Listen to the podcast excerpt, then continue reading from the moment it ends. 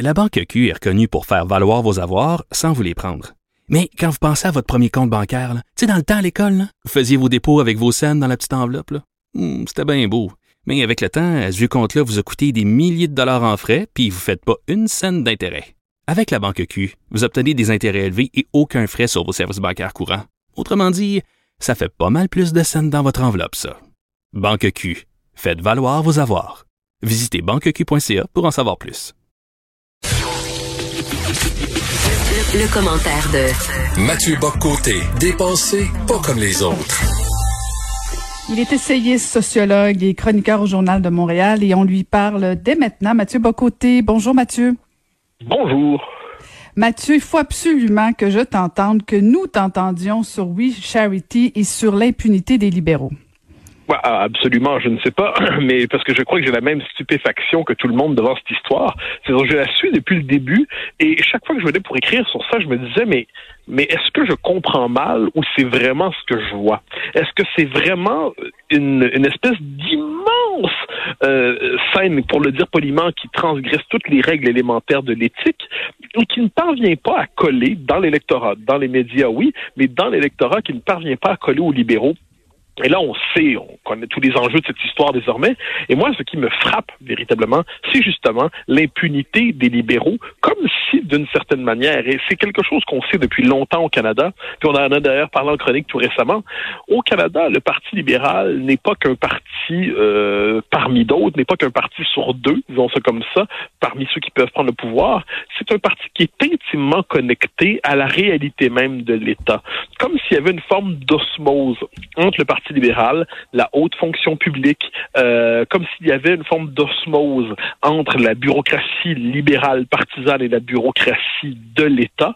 Et ce scandale, en ce moment, qui, aux yeux de n'importe qui d'autre, à la ville de Montréal, dans l'État québécois ou ailleurs, on aurait l'impression qu'on est devant un scandale à grande échelle, puis à la, dès la première étape, on se serait dit ça n'a pas de maudite allure.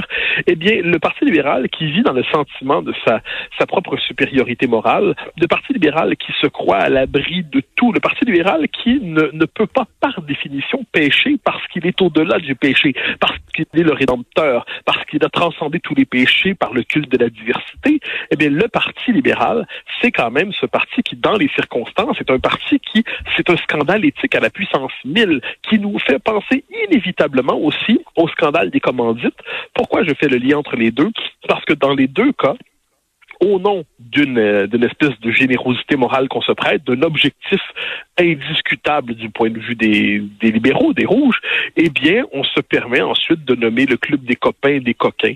On se permet de se nommer dans notre-soi. On se permet ensuite de profiter des largesses de l'État comme s'il s'agissait d'une extension de sa bourse privée d'une manière ou de l'autre. Et tout ça sans jamais se rendre compte qu'on fait quelque chose de mal. Parce que ça, je suis persuadé qu'il y a cet élément-là qu'on doit intégrer dans cette euh, dans l'analyse. C'est que je suis persuadé que la plupart de ceux qui sont engagés là-dedans ne se sont jamais dit ouais, ça, ça n'a pas d'allure, va falloir le cacher. Ouais, ça, ça va vraiment trop loin, il va falloir le dissimuler. Ils étaient dans un sentiment d'impunité parce qu'un sentiment de virginité morale. Et c'est ça, moi, qui me frappe le plus dans cette histoire. C'est-à-dire que jamais ils se sont rendus compte qu'ils faisaient quelque chose de croche. Et là, euh, ou, s'ils s'en sont rendus compte, ils l'ont fait de manière tellement broche à foin qu'ils ne sont même plus capables de voir l'étendue de leur propre turpitude. Donc, devant cela, comment ne pas être stupéfait? Et comment, comment encore une fois, c'est tellement clair? Moi, ce que je constate, euh, Mathieu, c'est j'ai comme l'impression que, surtout pour Justin Trudeau, mais peut-être même pour l'ensemble du Parti libéral du Canada, c'est comme si le Parlement, le Canada leur appartenait et que s'ils font des erreurs, euh, s'ils font euh, de graves manquements, ben ils n'ont qu'à s'excuser et on passe l'éponge et on tourne, on tourne la page. Et là, on vient, on, vient juste euh, d'apprendre, Mathieu, peut-être que tu voudras commenter là. Andrew Scheer, le chef du Parti conservateur, demande la démission de Justin Trudeau. Là, ils viennent d'augmenter un peu, je pense, le ton parce qu'au départ, on demandait la démission de Bill Morneau, le ministre des Finances, mais là, on demande carrément la tête de Justin ben. Trudeau. Et, et, et c'est compréhensible parce que quand Justin Trudeau fait la même chose que le ministre des Finances, pourquoi on demanderait juste le départ du ministre des Finances? Ben, moi, je pense qu'il y a deux choses là-dedans. C'est-à-dire, le premier élément, c'est pourquoi les libéraux croient qu'il suffit de s'excuser. Parce qu'ils ont toujours agi de bonne foi dans leur tête. C'est ça, surtout chez Justin Trudeau, qui est, qui est un peu euh, une forme d'homme égaré en politique. Euh, je disais hier un lutin égaré en politique, un, grand niais qui se retrouve dans un poste parce qu'il portait le bon nom de famille. Euh, Justin Trudeau, là-dessus, croit, il dit, ah, c'était pour bien faire. Ben, moi, m'excuser, puis ça va être terminé. comme si, d'une certaine manière, et tu le dis bien, le Canada leur appartient. On ne saurait douter de leurs intentions. Peut-être ont-ils manqué de jugement, donc on va s'excuser, on va faire un mea culpa, puis ça va être terminé. Sauf que, normalement, dans un État normal, dans un État moderne, dans un État développé, il ne suffit pas de s'excuser pour avoir la rédemption. L'excuse relève du domaine moral. Ensuite, ce qui relève du domaine de la capacité de gouverner, la capacité éthique, dans, certains cas même du droit, tout simplement, eh bien, c'est un autre registre. Donc ça, je pense que les libéraux sont juste incapables de s'imaginer qu'ils font quelque chose de mal. De ce point de vue, ce sont de parfaits progressistes, hein, c'est-à-dire c'est véritablement c'est l'action politique immaculée. Ensuite, Ensuite, pour ce qui est de la démission, moi, ça me semble inévitable qu'on demande la démission de Trudeau là-dedans. Parce que Morneau, je crois, mon, l'analyse que j'en faisais, c'est que c'était c'était celui qu'on qu'on allait traiter un peu comme la, la soupape euh, qui devait sauter. C'était finalement le fusible qui allait sauter. Un peu comme en politique française, quand ça va très très mal, c'est le premier ministre qui démissionne pour permettre au président de conserver sa mhm. capacité d'action, puis il nomme un nouveau premier ministre. Eh bien, Morneau devait, dans la première étape, on, devait, on demandait sa démission. Devant lui, on va pouvoir l'avoir, ça va secouer le gouvernement, et puis c'est une cible qu'on peut qu'on peut qu'on peut avoir. Lui, on peut l'avoir si on a une grande pression sur lui, il va tomber.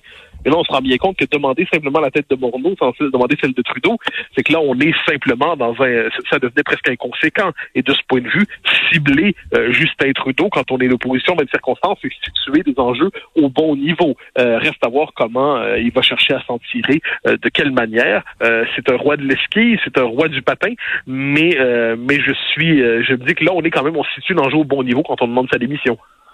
Oui, mais en même temps, tu, tu fais référence, Mathieu, au fait que les intentions sont nobles. Mais je veux dire, moi, si, si je vais voler une banque parce que je dois nourrir mes enfants, euh, je pense pas que je, je, mes excuses seront seront acceptées, même si j'avais une bonne intention. Euh, ah oui, évidemment. Mais mais je suis d'accord avec toi à 100%, à 3000 Je dis que pour certains, pour les libéraux, globalement, les bonnes intentions excusent tout. Il faut se rappeler la formule de Chuck Guité. Quand, quand disait, Chuck Guité disait on était en guerre contre les séparatistes pour sauver le Canada. Donc, on n'allait quand même pas euh, se mettre à financer sur l'usage des munitions. Quand on veut gagner une guerre, on, ben, on fait ce qu'il faut pour gagner la guerre.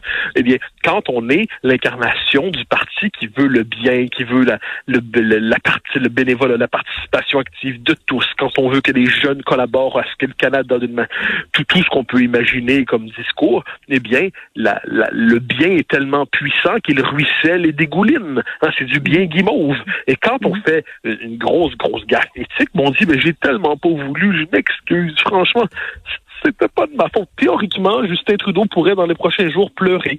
Ce n'est pas inimaginable. arrête, arrête. Dans le, dans le degré de l'escalade, Justin ah, Trudeau sait qu'il peut pleurer. Euh, je ne sais pas s'il va pleurer. Je dis qu'il peut pleurer.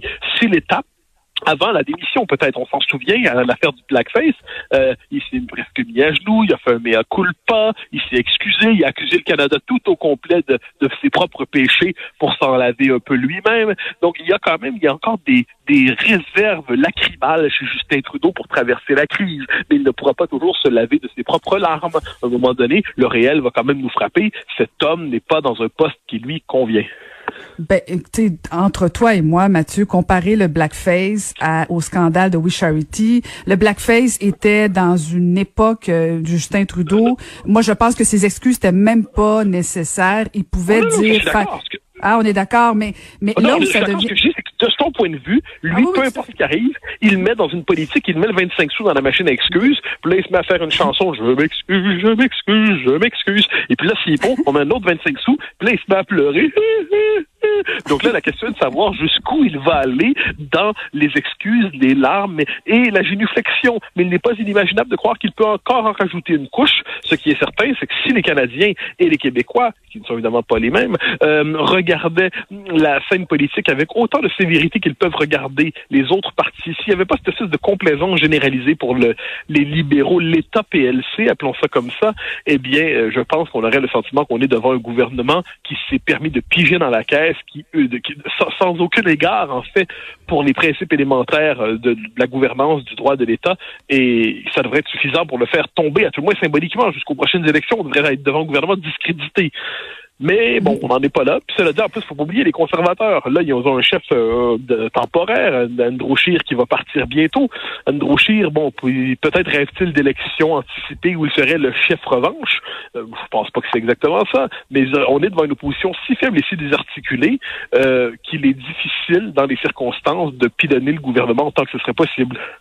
Mais en même temps, hier, j'écoutais, je sais pas si tu as entendu les propos euh, du ministre du patrimoine, Stephen Guilbeault, Mathieu, mais, mais quand j'ai entendu Stephen Guilbeault dire, bon, ben, le ministre des Finances est excusé, j'accepte ses excuses, et surtout, il a ajouté, et c'est là où euh, j'ai, euh, je, je t'avoue, bondi, il a dit, je ne pense pas que les Canadiens ont de l'appétit pour une élection, mais entre toi et moi, là, je veux dire, c'est pas, c'est pas parce qu'on n'a pas d'appétit qu'on peut tout se permettre, et, et c'est, c'est révélateur, je veux dire, c'est pas, Stephen Guilbeault, Mathieu, c'est pas un libéral de, de 25 ans de, de métier, de carrière, il arrive et déjà il est dans le moule du Parti libéral en disant ben voyez-vous c'est excusé donc c'est pas grave, je j'accepte, je, on continue. Et en plus compte tenu de la Covid, on veut pas d'élection donc laissez-nous encore gérer le Canada, ça va très très bien, merci. Ah, je crois que Stephen Guilbeault est un politicien de carrière depuis longtemps. Ça, euh, ça, le dit. Euh, il n'a pas toujours fait carrière sous l'étendard libéral. Hein, il a déjà, il a déjà collaboré avec le Parti québécois en d'autres temps. Il a été, euh, il a été dans toute la mouvance écologiste.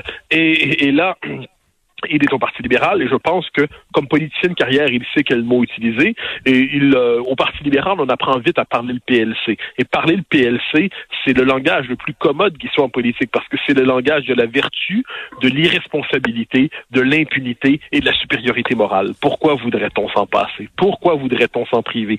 Imaginons un seul instant si quelque chose comme ça est arrivé sous le gouvernement Harper. Oh mon Dieu Seigneur, peut-on même l'imaginer? On, on, demanderait dès, dès le début, ça aurait fait un scandale immense. Mais euh, c'est comme c'est une forme d'asymétrie morale dans le jugement au Canada. Hein, il y a une forme de, de, déséquilibre du jugement moral. On pardonne beaucoup, à tout le moins, on cherche à nous faire pardonner beaucoup euh, au PLC, aux libéraux, parce que justement, je le redis, on est dans un parti qui est en situation d'osmose avec l'État.